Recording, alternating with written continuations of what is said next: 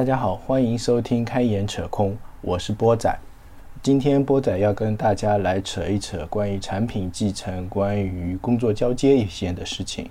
那产品继承第一件事情要涉及到的，肯定就是工作交接。因为有时候，不管是你跳槽也好，或者说是你从一个部门调任到另一个部门，甚至你从一个业务线调任到另一个业业务线的时候呢，都会涉及到工作交接这个事情。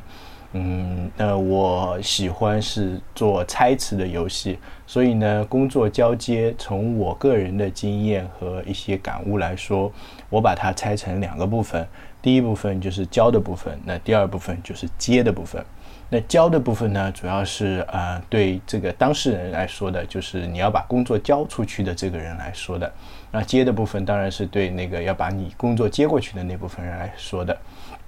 那其实从工作呃交接交的这部分来说呢，呃，我觉得要做到以下几点吧。第一个就是你要告诉呃来接接手你工作的这个人，你现在在做什么，就是你现在在做一些。你要跟他说的比较清楚，哎，我现在在做这个功能，这个功能，这个功能，啊，这个功能已经做到什么地步了？呃，那个功能还是一个什么样的情况？这个功能在开发过程中有没有遇到什么问题？或者说那个功能在原先设计的时候有怎样一个反复？你要把现在做的这些事情的来龙去脉呢告诉他，这是第一点，啊，第二点呢就是你要告诉他接下来做什么。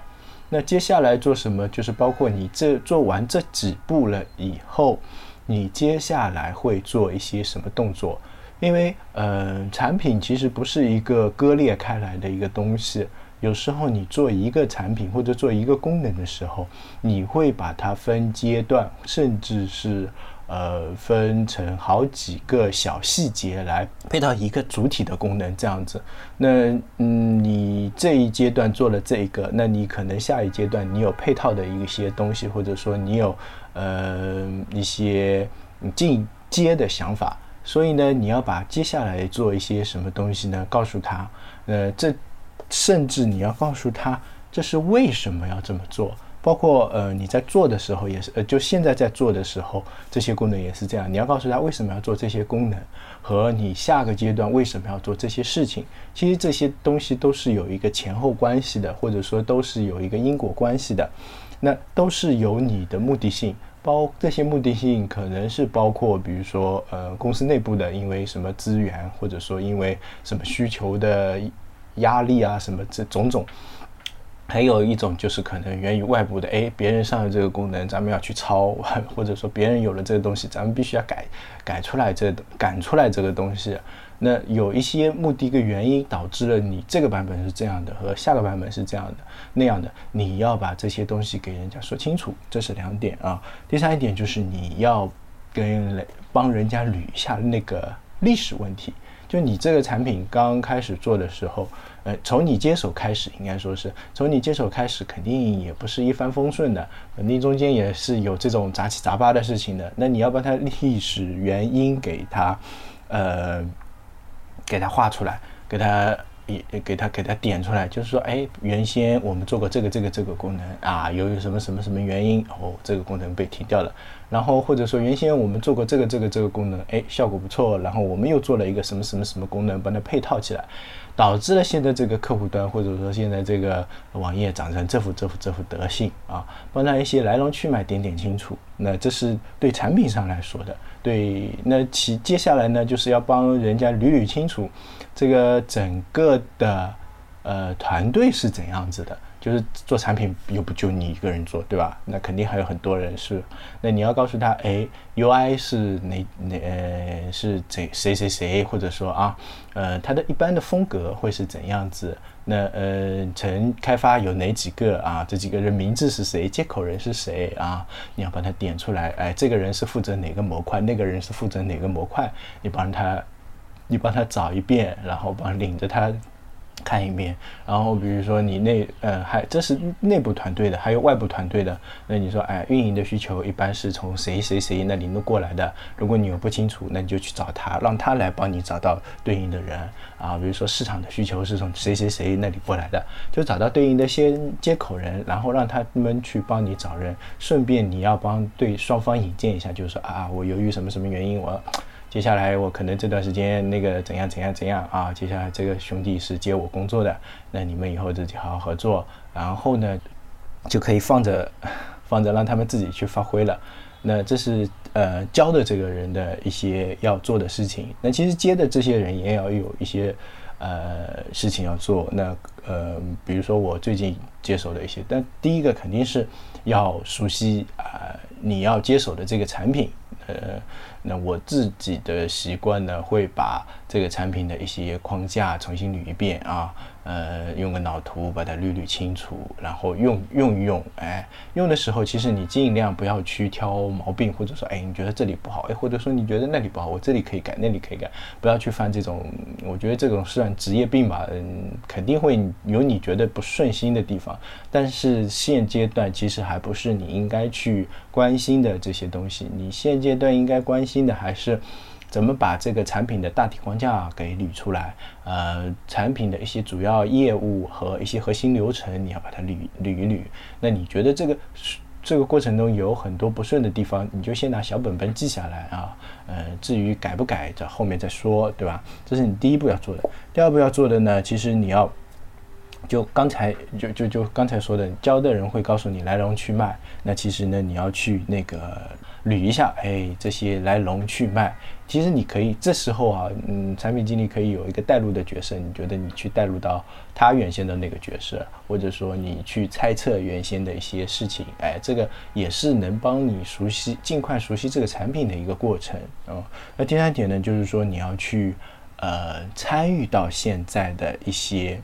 呃计划中来，因为嗯，你可以，你甚至可以主动要求呃。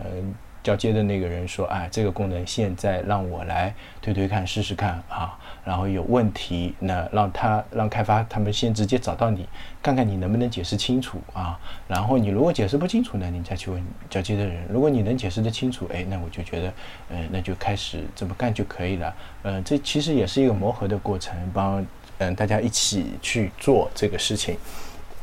第三个呢，就是说接过来了以后啊，接过来了以后，有些人啊。”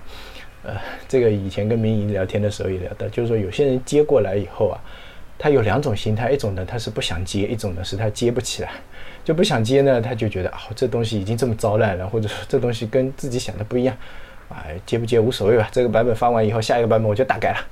啊这种其实个人觉得不是太好啊，呃第二种呢就是他接不起来，嗯有可能是能力问题，或者说有可能是也是心态问题吧，我最我个人觉得还是心态问题多一点。接不起来了以后呢，导致整个团队呢也不是很舒服。那其实个人觉得呢，就是在接的这个过程中啊，一般上一任产品经理都会帮你捋好下一个版本或者下一阶段做什么事情。其实你去执行就可以了，这是一个最好的磨合过程。你按照上面的思路去走，因为上面的那个产品经理跟开发或者说跟整整个团队的磨合时间肯定还是比你要长的，他们的磨合流程还是比较顺利的。那他们定出来的一套下一个版本要做的事情呢，肯定是经过多方验证，或者说，呃，难说的难听一点，肯肯定是撕过逼的，对吧？那才能得过得出来说下一个版本要做这些这些阶段，那你就去呃按他的计划推进好了。这样做的好处就是，第一个，你的磨合会相对来说比较顺利；第二个呢，你会比较快速的融入到这个团队里面；第三个呢，也是帮你捋了一下，呃呃，是就是切实的捋一下这个产品的一些，切实的帮你捋一下这个产品。啊，我个人不是太建议，就是说你接到一个产品一上来就是要大改大改，你可以改一些小细节的，嗯，比如说你可以先改一改一些，嗯，那个叫什么，呃，什么文字提示啊、界面啊，呃，这种就相对来说简单一点的，然后慢慢的呢再去改流程啊，改什么，也有可能啊，就是嗯，比如说上个产品经理做的比较烂啊。然后呢，整个整个领导层或者公司层对他特别不满意，然后就把他 fire 掉，把把把他开掉，然后招了你进来。这个时候呢，其实说白了就是希望你要大刀阔斧的去做。那这个时候，你你当然是可以不用管别人眼前怎么样，可以按照你的理解和你跟管理层或者说呃领导之间的沟通，做一个新的版本出来。哎，这也是可以的。这一般发生在创业公司啊，像成熟一点的公司，不大可能发生这种情况。因为一个成熟一点的公司，它的产品的体量是以说说小肯定是不小的，对吧？嗯，打个不恰当的例子，你说你去做阿里巴巴，就算你做的啊，做到淘宝的主产品了，好了，你也不可能上来说啪叽随便改一个版本，这不大现实的，对吧？所以呢，交接的时候呢，呃，还是要多听多看，然后少做改动啊。呃，我记得马云好像也说过类似的话，说什么，呃，一个加入阿里三年的人，尽量不要提什么战略规划之类的，尽量就老老实实做你的执行就可以了。呃，我觉得马总这句话说的还是 蛮有道理的哈。因为你对一个公司的结构，或者说你对一个公司还不是太了解的情况下，贸贸然的去做大改动，呃，估计死的算比较会比较惨了啊。这是关于交接的一些事情啊，个人感悟吧。呃，网上也有一篇文章，呃，叫《腾讯产品经理手把手教你做工作交接》啊，大家可以去搜一下看一下。这篇文章呢，写的也是比较 OK 的，差。双方啊就可以印证一下这个东西，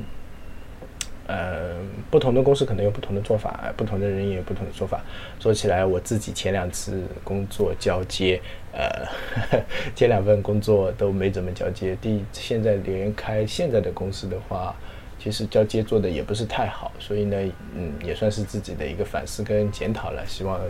大家在做工作交接的时候能做的稍微好一点，对利人利己的啦，这个东西。因为你做工作交接的时候，其实也是对你自己的一个呃工作的一个回顾跟一个总结。善于总结是产品经理必须要必备的一个知识点啊。嗯，以上呢就是关于工作交接的一些东西啊，巴拉巴拉乱七八糟扯了一大堆啊，那就仁者见仁，智者见智了啊。呃，今天这期节目就暂时到这里了，嗯，谢谢大家。